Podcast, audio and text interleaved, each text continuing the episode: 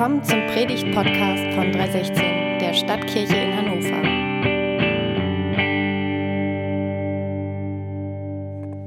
Leben nach Eden, Staffel 2, Teil 2. Ja, letzte Woche hat Simon äh, die neue Staffel, die Staffel 2, losgetreten. Unsere Serie über das Buch Prediger, Leben nach Eden, so nennen wir diese Serie. Und ich muss gestehen, ja, dass das mein erster Beitrag ja, zu dieser Serie ist. Ja, als wir letztes Jahr, wir letztes Jahr über, diese Prä äh, dieses Buch gesprochen haben, da hatte ich eine sechswöchige Auszeit. Und als wir diese Predigt überlegt haben, da war Simon, mein Kollege seines Zeichens, der diese Serie konzipiert hatte und die Idee hatte, über das Buch Prediger zu predigen. Und ich war voll motiviert und voll begeistert und habe ihm gesagt, ja, mach das, weil ich wusste, ich würde nicht dabei sein, während wir das predigen, denn ich habe ja meine Auszeit. Ja, und es kam mir eigentlich ganz zu Pass, weil das Buch Prediger ein Buch ist, ja, mit dem ich so meine liebe Mühe habe. Ja, es kommt gleich nach dem Buch der Offenbarung, was ich bis heute nicht so richtig verstehe. Und beim Buch Prediger ist es so, dass ich immer nicht genau weiß, also spricht jetzt Gott da oder spricht ein frustrierter König Salomo in diesem Buch und ich immer nicht wusste, was kann ich für bare Münze nehmen und was nicht. Und so habe ich mich also gedrückt ja, vor dieser Predigtserie bisher. Bisher ist das ganz gut gelungen, aber dieses Mal da bin ich dran. Ja, und ich kannte mich und konnte mich nicht länger davor drücken. Und bevor du jetzt anfängst, Mitleid für mich zu entwickeln ähm, und für meine schwierige Situation, ja nett wie der Simon nun mal ist, hat er mir gesagt, Mensch, predige doch über Kapitel 10. Und damit machen wir einen Riesensatz von der letzten Woche aus Kapitel 4 hinein ins Kapitel 10. Und es ist natürlich dir überlassen, die ganzen Kapitel äh, noch dahingehend äh, zu lesen und auch nicht die schlechteste Idee, wie ich finde. Und im Kapitel 10, über das, das ich sprechen darf, geht es in erster Linie um das Thema Leadership oder geht es um das Thema Führung. Und ich bevorzuge ehrlich gesagt den Begriff Leadership. Das ist zwar Denglisch, ist nicht wirklich Deutsch, aber Leiterschaft ist eigentlich auch kein deutsches Wort. Das kennt man so eigentlich nicht. Und von daher versuche ich zumindest das Wort Leadership zu verwenden, kann aber nicht garantieren, dass ich nicht doch manchmal Leiter, Leiterin oder ähnliches sage. Aber das Wort Leader äh, gibt vor allen Dingen das männliche und das weibliche äh, gut wieder und man muss nicht ständig gendern. Deswegen also Leadership. Und wir springen jetzt mal in das Kapitel 10 und ich möchte euch einige Verse lesen, äh, die mich hier insbesondere angesprochen haben. Kapitel 10, Verse 5 bis 6 und 16 bis 17. Einen weiteren Missstand habe ich auf der Erde gesehen, ein Umstand, der meistens von Herrscher oder Machthabern verursacht wird. Einem Dummkopf wird ein würdiger Posten zugewiesen, der Vornehme dagegen wird übergangen. Schlimm wird es dem Land gehen, dessen König ein Kind ist und dessen Würdenträger schon am Morgen Feste feiern. Dem Land dagegen wird es gut gehen, dessen König von edler Familie abstammt und dessen Würdenträger dann feiern, wenn die Zeit dafür gekommen ist. Sie bewahren die richtigen Umgangsformen und führen sich nicht wie Säufer auf. König Salomo, von dem das Buch Prediger ähm, stammt, beziehungsweise die Bibel, er bringt hier Folgendes zum Ausdruck. Ja, Führung ist der kritische Faktor. Der kritische Faktor ist immer oder fast immer die Leitung, ja, Leadership beziehungsweise die Führungskräfte. Und hier in dem Text ähm, ist das relativ deutlich. Ja, die Rede ist von allen möglichen Missständen und davon, ja, dass sie meist auf die Herrscher und Machthaber zurückzuführen sind. Die Rede ist davon, dass die falschen Leute an den richtigen Positionen sitzen und die Rede ist auch von unreifen, unweisen und undisziplinierten Verantwortungsträgern, die häufig Anfang äh, jeglicher Misere sind. Und wenn wir das mal in den Kontext dieses Buches, in den Kontext unserer Serie Leben nach Eden bringen, ja, dann ist das, was Gott uns, glaube ich, zeigen möchte, über das er äh, mit uns sprechen möchte, das Folgende. Ja, für mehr Eden braucht es mehr vorbildliche Lieder. So einfach, so schlicht und ergreifend ist es. Ja, in all den Beobachtungen, die Salomo angestellt hat, ja, die im Buch Prediger immer wieder beschrieben werden, ist das eine seiner Beobachtungen. Ja, der Fisch stinkt vom Kopf, Ja, es geht immer darum, ja, dass es zuerst, äh, Leute braucht, die die Initiative ergreifen, die andere beeinflussen. Es sind die, die Entscheidungen treffen, die die Verantwortung haben. Und das, was sie tun oder eben auch lassen, hat entscheidenden Einfluss auf alles andere und auf alle anderen. Für mehr Eden auf Erden braucht es mehr vorbildliche Lieder. Ja, Leben nach Eden, ja, das soll zum Ausdruck bringen, ja, dass wir tatsächlich nach Eden leben. Ja, wir leben jenseits von Eden. Ja, die gute alte Zeit, ja, die sehr, sehr gute alte Zeit, die ganz alte, sehr gute Zeit, die ist lange vorbei. Ja, Eden bezeichnet das Paradies, Eden bezeichnet paradiesische Zustände. Und diese alte, gute Zeit ist längst vorbei. Wir leben nicht mehr im Paradies, sondern wir leben in einer Pandemie. Ja, und nicht nur in dieser Pandemie. Die Welt hat ganz andere, weit größere Probleme, sogar größer als diese Pandemie. Und es heißt, ja, dass, oder unsere Aufgabe, so will ich es mal sagen, ist in dieser Zeit, ja, im Diesseits ja, dafür zu sorgen, dass mehr von diesem Jenseits, mehr von diesem Eden wieder ins Diesseits transportiert wird. Nur im Diesseits auf das Jenseits zu warten und zu hoffen, wie manche Christen es tun, reicht dementsprechend nicht. Wir werden Eden nicht wiederherstellen. Wir werden keine paradiesischen Zustände auf Erden mehr verwirklicht sehen. Aber deswegen die Hände in den Schoß zu legen und unsere Hoffnungen komplett auf das Jenseits zu verschieben, ist genauso fatal. Und scheinbar gibt es einen Weg, scheinbar gibt es eine Möglichkeit und eine Methode, wie wir mehr Eden auf Erden wieder verwirklichen können. Und irgendwie ist genau das die Aufgabe. Irgendwie geht es genau darum. Irgendwie ist genau das der Sinn unseres Lebens. Mehr Eden auf Erden. Weißt du, es ist völlig legitim, dieses Leben, soweit es geht, zu genießen. Und falls sich König Salomo und das Buch Prediger richtig verstehe, da habe ich ja so meine Zweifel bei mir, aber wenn ich ihn richtig verstehe, dann ist er nicht dagegen, dass man es sich gut gehen lässt. Dann hat er nichts gegen Wohlstand, dann hat er nichts dagegen, den passenden Partner, die passende Partnerin zu finden und das Leben in vollen Zügen zu genießen. Aber wenn ich ihn richtig verstehe, dann sagt Salomo und sagt Gott uns, ja, wenn all dieser Genuss und das Streben danach, wenn das einziger Gegenstand unseres Lebens ist, ja, dann ist das ziemlich hohl, dann ist das ziemlich leer, dann ist das ziemlich doof, dann ist das naiv und dann ist es stupide. Und wenn wir uns fragen, hey, worum geht es denn eigentlich? Ja, warum quäle ich mich morgens aus dem Bett? Ja, warum leben und durchleben und besiegen wir dann vielleicht auch die Pandemie, die Corona-Pandemie und all die anderen Pandemien und Epidemien vielleicht tief in uns und in anderen Menschen? Ja, dann, weil es Gott darum geht, ja, mehr Eden auf Erden wiederherzustellen. Mit Eden ist, oder meine ich zumindest, ja, diesen Ort der völligen Harmonie.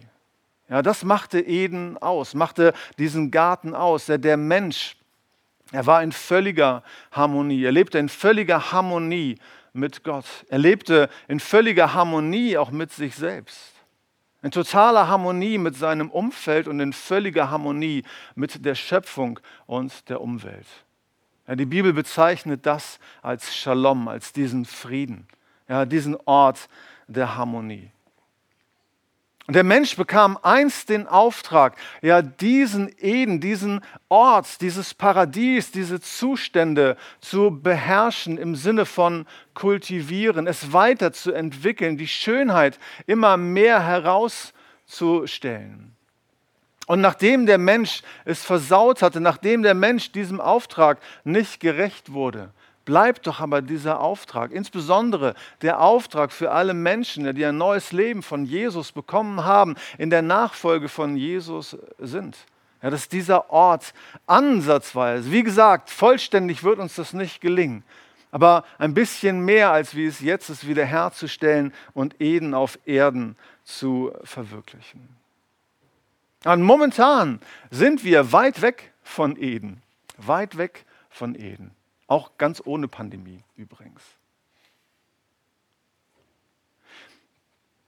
Manchmal denke ich darüber nach, ja, was es alles braucht oder was es bräuchte, ja, damit wir mehr Eden wieder äh, in unserer Gesellschaft sehen, auch in unserer Stadt sehen würden. Und eines ist sicher, auch wenn ein sehr komplexer Vorgang jetzt sehr stark simplifiziert ist. Aber um etwas zu verändern, um auch unserer Stadt ein anderes Gesicht zu verleihen, um einen anderen Trend zu setzen, ja, um etwas anderes, etwas Schöneres hervorzubringen, ja, braucht es immer eine kritische Masse von Menschen. Ja, die Experten streiten hier. Einige meinen, es braucht 5% der Bevölkerung, die sich für eine neue Idee, für einen neuen Lifestyle, für ein neues Mindset irgendwie begeistern äh, würden. Und diese 5% entwickeln genug Energie, genug Dynamik, um all die anderen irgendwie zu beeinflussen. Mancher, der etwas pessimistischer reinschaut und sagt, sagt, es braucht mindestens 20% oder maximal 20% wenigstens. Ja, wer auch immer recht hat, aber diese kritische Masse liegt irgendwo zwischen 5 und 20 Prozent, also 5 bis 20 Prozent. Das heißt, es braucht eine bestimmte Anzahl von Leuten, in denen sich etwas tut, in denen Gott etwas tut. Leute, ja, die in dieser Harmonie mit Gott leben, die in der Harmonie mit sich selber leben, in der Harmonie mit anderen Menschen, in Harmonie mit unserer Umwelt und mit der Schöpfung. Und erst wenn das gelingt, kann es wirklich zu einem Umschwung kommen. Wenn wir hier im Diesseits mehr von diesem Jenseits schon haben wollen, dann braucht es, dann braucht es Leute. Leute, die diesen Lifestyle dann eben pflegen. Leute, die diese Erfahrung gemacht haben. In Harmonie mit Gott, in Harmonie mit sich, in Harmonie mit anderen, in Harmonie mit der Schöpfung und der Umwelt. Und jetzt kommt König Salomo ins Spiel. Jetzt kommt das ins Spiel, was der Prediger hier sagt. Jetzt kommt das ins Spiel, was Gott hier zum Ausdruck bringt. Und er sagt, ja, dass der Fisch vom Kopf stinkt. Oder man könnte auch sagen, wie der Herr, so das Geschirr. Ja, er sagt, Gott sagt uns, der entscheidende Faktor ist das Thema Führung. Der entscheidende Faktor ist das Thema Leadership. Es braucht Männer wie Frauen, ja, die eine Art von Lebensstil, der, diesem, der dieser Harmonie entspricht, ja, die das vorleben, die das modellieren, die hier den Weg bahnen und die gute Beispiele dafür abgeben, wie das aussehen kann. Und ehrlich gesagt, ja, wenn ich höre, 5% bis 20% müssten wir irgendwie erreichen, ja, dann ist das für mich eher weniger erbauend, weil ich sage, Mann, das schaffen wir nie. Aber Salomo in der Art und Weise, wie er dieses Buch schreibt und die Tatsache, ja, dass dieses Buch Prediger zur sogenannten Weisheitsliteratur gehört, macht mir unheimlich viel Mut. Ja, neben dem Buch Hiob, dem Buch der Psalmen, äh, die Sprüche, den Sprüchen Salomos und dem Prediger eben, bilden diese alle die sogenannte Weisheitsliteratur der Bibel. Als ob Gott mir sagen möchte, als Gott dir sagen möchte, hey, wenn du eine Veränderung herbeisehnst, wenn du eine Veränderung wünschst, ja, dann ist es weise, deine Bemühungen auf das Thema Leadership zu konzentrieren. Ja, denn für mehr Eden braucht es mehr dieser Lieder, braucht es mehr von Leuten, ja, die das modellieren, die das vorleben, worum es eigentlich geht. Und es ist doch so, alles Gute kommt von oben, oder? Und alles Schlechte kommt eben auch von oben. Ja, deswegen sagt die Bibel hier in Vers 16, schlimm würde es dem Land gehen, dessen König ein Kind ist und dessen Würdenträger schon am Morgen Feste feiern. Und dann Vers 17, dem Land dagegen wird es gut gehen, dessen König von edler Familie abstammt und dessen Würdenträger dann feiern, wenn die Zeit dafür gekommen ist. Also je nachdem, ja, wie diejenigen, die Verantwortung haben, leben, welchen Weg sie bahnen, was sie beispielhaft vorleben, ja, wird es bergauf oder bergab gehen.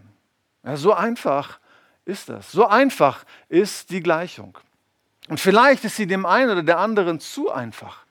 Aber vielleicht ist es auch tatsächlich so einfach. Vielleicht können wir tatsächlich so irgendwie einen Knopf daran nähen, dass wir irgendwie einen Punkt haben, ja, an dem wir ansetzen können, um mehr Eden auf Erden zu verwirklichen.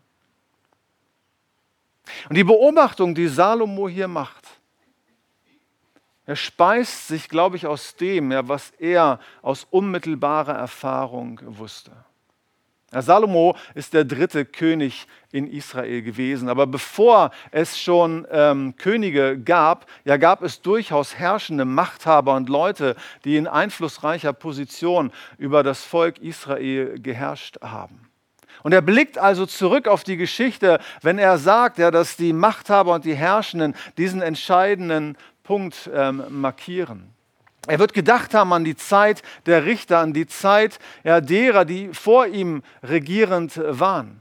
Und diese Gleichung ließ sich hier jeweils im Volk Israel ganz leicht aufmachen. Ja, wenn, wenn die Regierenden, wenn die Chefs, wenn die in den Chefpositionen, ja, wenn sie in Harmonie mit Gott, sich selbst, den Mitmenschen und der Umwelt gelebt haben, ja, dann sah man das auch in der Bevölkerung. Ja, das Land Israel als Nation war am Aufblühen, es gedieh, es war ein Stück weit Himmel auf Erden, je nachdem, ja, wie die Verantwortungsträger eben drauf gewesen sind.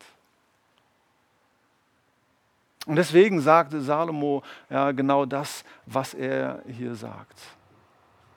Ja, er sagt mit meinen Worten, ja, der Fisch stinkt vom Kopf. Oder wie der Herr, so das Geschirr. Ich glaube, es ist weise, wenn wir uns Folgendes zu Herzen nehmen.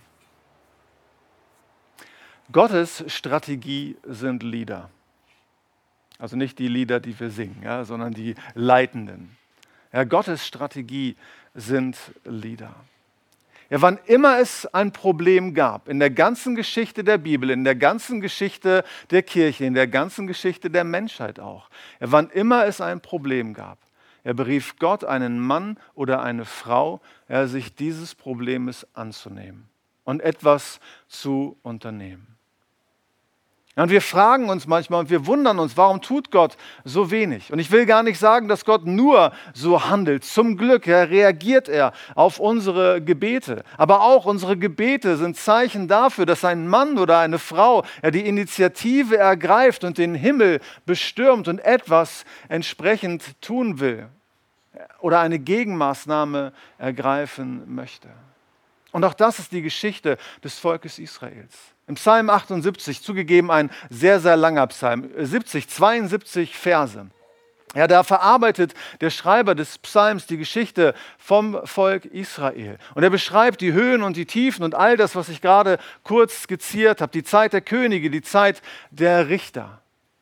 Und dann am Ende, als Gott sich dieses Problems annimmt, als er das Geschick von Israel wieder wendet, wird dann in Vers 71 und 72 in diesem Psalm beschrieben, auf welche Art und Weise Gott das getan hat. Und dann liest man im Psalm 78, Vers 71, er nahm David fort von den Mutterschafen und Lämmern und machte ihn zum Hirten über sein Volk Jakob und über sein Erbe Israel. Er, David sorgte für sie mit einem aufrichtigen Herzen und führte sie mit kluger Hand. Ja, Gottes Strategie ist es, Männer und Frauen zu berufen, die sich eines Problems annehmen. Und das war nicht nur damals so, das war nicht nur die Geschichte, die Salomo hier erzählt, das war nicht nur das, was er von David kannte, von der Geschichte Israels gelernt hatte, sondern es ist bis heute das Prinzip Gottes. Und Gott sucht bis heute nach Liedern. Gott sucht äh, bis heute nach Männern und Frauen. Leute, die bereit sind, sich eines Problems anzunehmen. Leute, die sagen, ich werde nicht länger Zustand, ich gucke mir das nicht länger an. Ja, sondern ich werde mit der Hilfe und durch die Gnade Gottes etwas gegen diesen äh, Missstand unternehmen.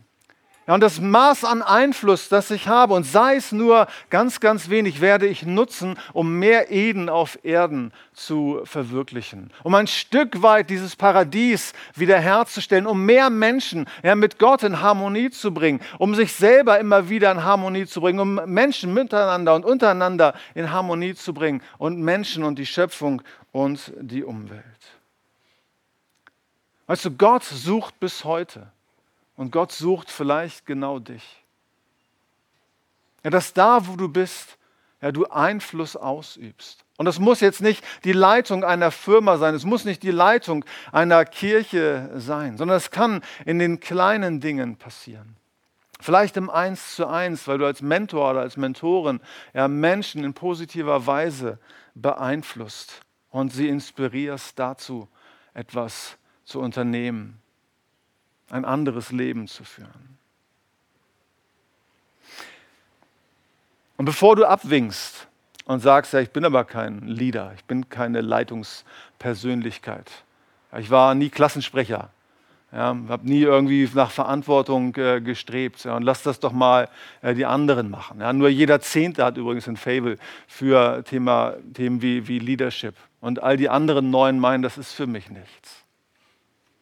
Also ich glaube, dass viele Mandate, die Gott eigentlich geben möchte, die er auch schon gegeben hat, brach liegen, weil zu viele Männer und Frauen gesagt haben, nee, das kann ich nicht, nee, das will ich nicht. Ja, deswegen fragt Gott ja, bis heute, wie es in Jesaja 6 beschrieben ist, ja, wen soll ich senden und wer wird für uns gehen? Ja, wer wird diese Mandate aufheben? Ich glaube zutiefst, dass es nur ganz wenig geborene Leader gibt. Leadership zu führen, das ist ein Handwerksberuf, den man erlernt. Das sind Techniken, die man erlernen kann. Ich war nie Klassensprecher, ich war immer Klassenclown, immer. Ich habe mich auch nie bereit erklärt, irgendwie Klassensprecher werden zu wollen. Und wenn es darum ging, dass jemand hier schreit, habe ich nie hier geschrien. Ich habe eher da geschrien, dass man den Blick von mir abwendet. Aber das, worum es beim Führen geht, ja, das kann man tatsächlich lernen. Und die Frage ist, ja, bist du willig äh, zu lernen? Bist du willig, Verantwortung zu übernehmen? Es braucht aber nicht nur einfach Lieder, es braucht nicht nur einfach Männer und Frauen, die Verantwortung übernehmen wollen, sondern vor allem ist unser Vorbild gefragt. Vor allem ist dein Vorbild gefragt. Ich glaube, es fehlt gar nicht so sehr an Leuten, die Verantwortung übernehmen wollen. Das war auch nicht der Punkt von, von Salomo hier. Er sagte nicht, es gibt keine Machthaber, es gibt keine Herrscher, es gibt keine Könige, es ist keiner da, sondern er bringt auf den Punkt, worum es hier geht, wenn er sagt, dass die, die die Verantwortung haben, ja, oft die Falschen für diesen Posten sind. Und er spielt hier auf ihre Lebensführung an. Und vielleicht ist das der Grund, warum es so wenig Eden auf Erden gibt. Ja, weil diejenigen, die den Weg bahnen sollten, diejenigen, die ein Beispiel setzen könnten, diejenigen, die eine Lebensart modellieren könnten, ja, es in falscher Art und Weise tun. Ja, das möchte Salomo hier sagen und ich glaube, das möchte auch Gott uns sagen.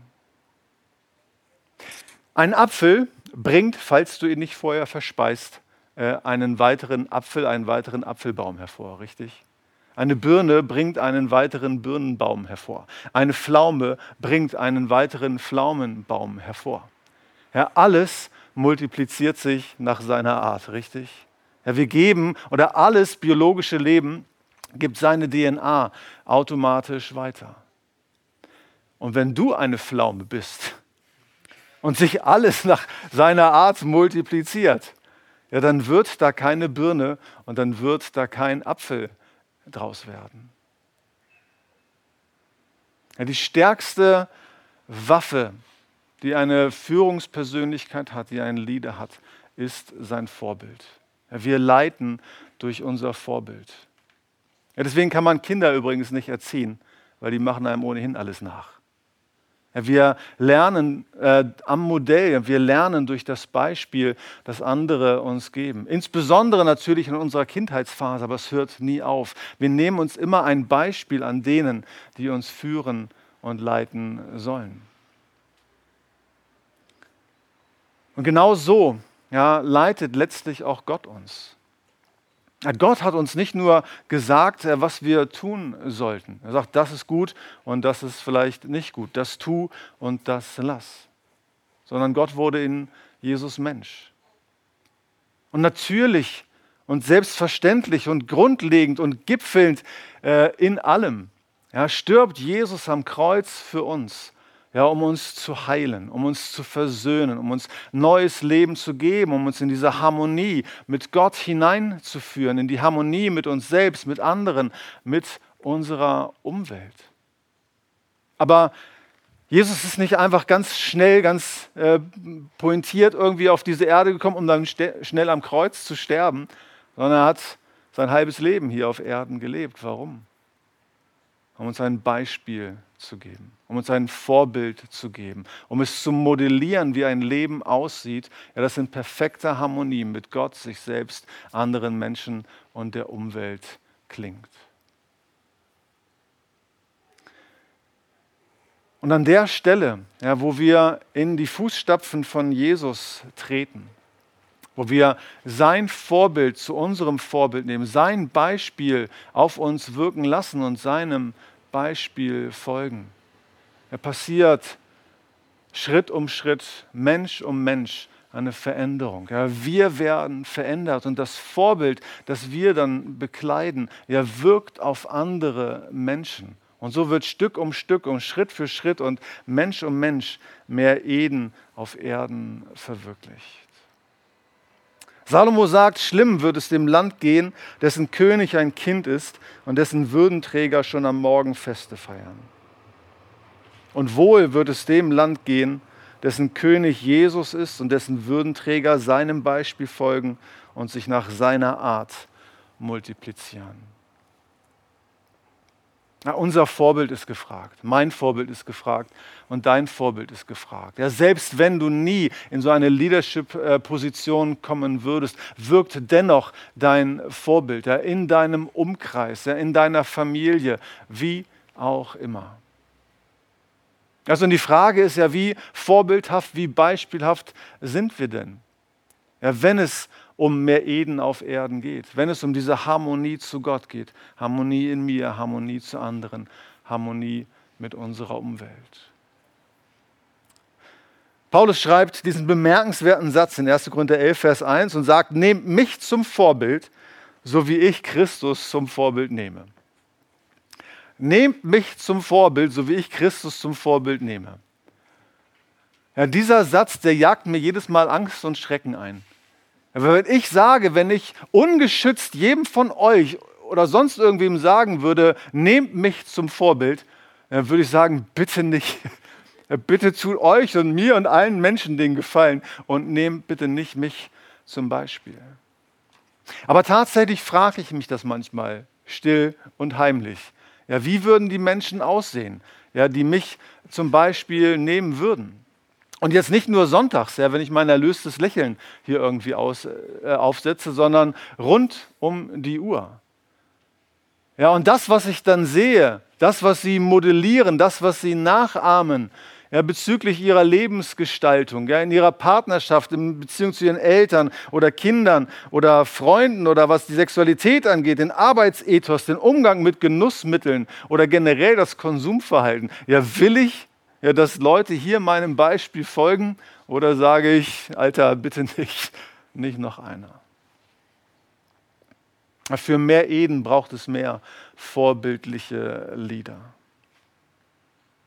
Aber das ist der Punkt. Also es geht nicht um Perfektion. Es geht nicht um Perfektion. Es geht jetzt nicht darum, ja, dass wir irgendwie so dieses Bild erfüllen, dass das manche von uns Nachfolgern von Jesus ähm, haben. Also, dass wir so die typisch deutsche Vorzeigefamilie werden müssten mit Hochglanzfotos, im Eigenheim zwei Kindern und ein Hund. Ja, alles, alles glänzend, ja, alles perfekt, alles super, alles shiny. Ja. Es geht nicht darum, zu einem Spießer zu werden. Ja, und wenn Salomo ja, auf die Lieder, auf die Männer und Frauen in Verantwortung anspielt, ja, wen wird er vor Augen gehabt haben? Doch in erster Linie wahrscheinlich seinen Vater, oder? David. Ja, und David ja, war eben nicht äh, Teil einer typisch deutschen äh, Familie ja, mit seinem bestechenden Lächeln, ja, sondern David versagte ein ums andere Mal. Er versagte als Führungskraft, er versagte in der Erziehung seiner Kinder und er versagte auch in sexueller Hinsicht. Und Salomo war das Ergebnis seines Ehebruchs mit Bathseba. Also es geht nicht um diese Sachen. Es geht nicht darum, ja, dass wir jetzt unseren Heiligenschein aufsetzen oder gar äh, polieren würden. Was David ausmachte, von dem wohl auch Salomo äh, Kunde hatte, war, ja, dass David sich nach Veränderung ausstreckte. Dass er eine Sehnsucht in sich tragt, trotz all der Fehler. Ja, genau diese Vorbildwirkung, diese Reflexion Gottes in die Welt hinein zu sein.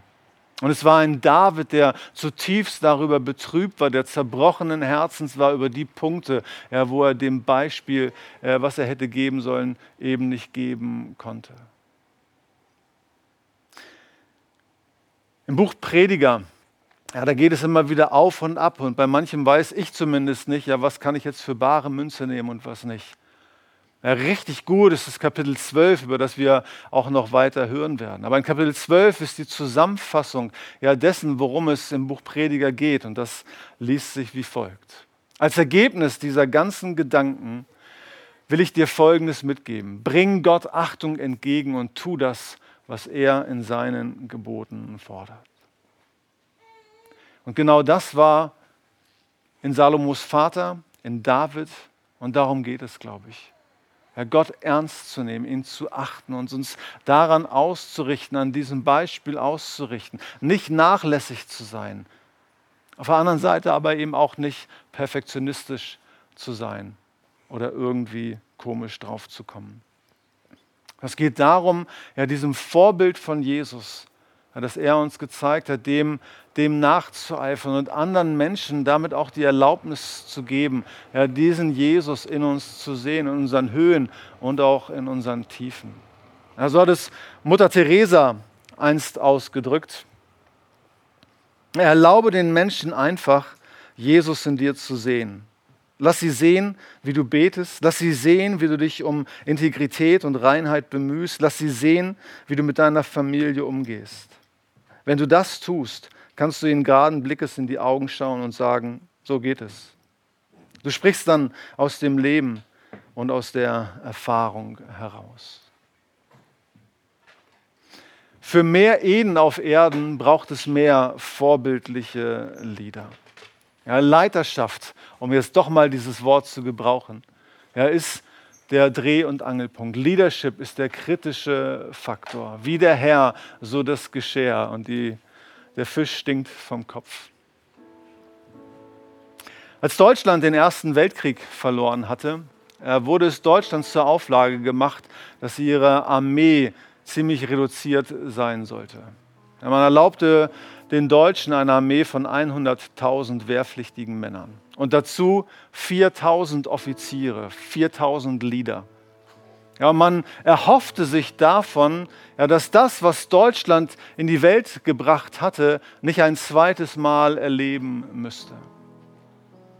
Aber klug oder weise, wie man damals war, ja, legte man größte Sorgfalt und größten Wert auf die Auswahl dieser Führungskräfte. Und diese 4000 Offiziere waren letzten Endes die besten Offiziere, die man sich denken konnte. Leute, die bereit waren, alles Mögliche und Unmögliche zu tun. Ja, exzellent ausgebildet. Ja, und durch sie brach dann ähm, in, im letzten Jahrhundert die Hölle los. Ja, sie brachten Verderber, ja, völlig in die Irre geführt ja, von einem wahnsinnigen Verführer. Aber wie wäre das, ja, wenn einige wenige, einige mehr, als wir vielleicht bis zu Beginn dieser Predigt dachten, ja, bereit wären, ja, uns von Jesus an die Hand nehmen zu lassen, ja, von ihm, der die Liebe in Person ist, ja, und uns von ihm zu Menschen machen lassen würden ja, die Verantwortung übernehmen, die so gut sie es können, mit gutem Beispiel, mit gutem Vorbild vorangehen. Ja, und diesen Ort, den wir unsere Heimat nennen, ein Stück weit schöner machen. Ich glaube, Gott möchte dir Folgendes sagen heute Nachmittag.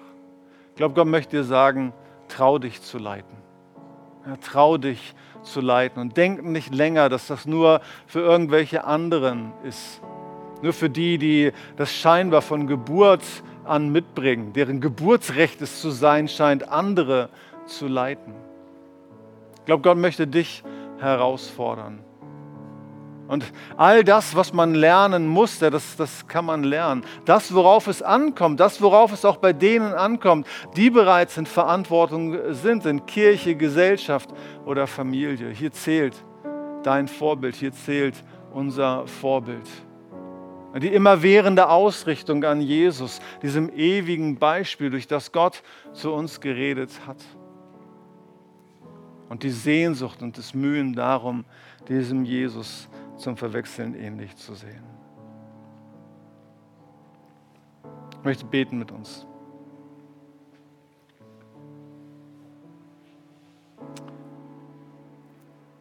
Jesus, ich danke dir für das Beispiel, das du gegeben hast. Das Beispiel, Herr, in deiner Person.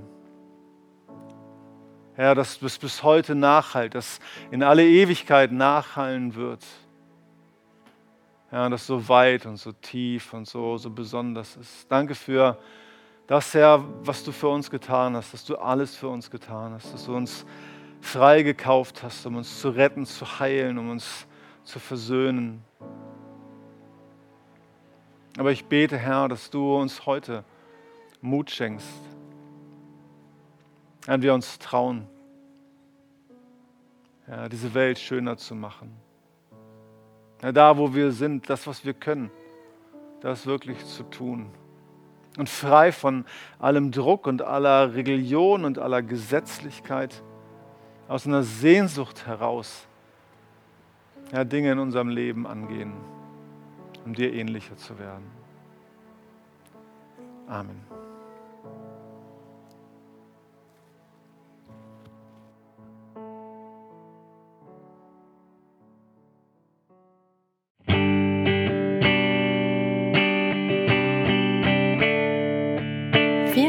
Zuhören. Für weitere Informationen über 316 besuche uns doch auf unserer Homepage unter www.316-hannover.de. Hier findet sich auch ein Link zum Wachstumskatalysator, dem Podcast für das persönliche Wachstum.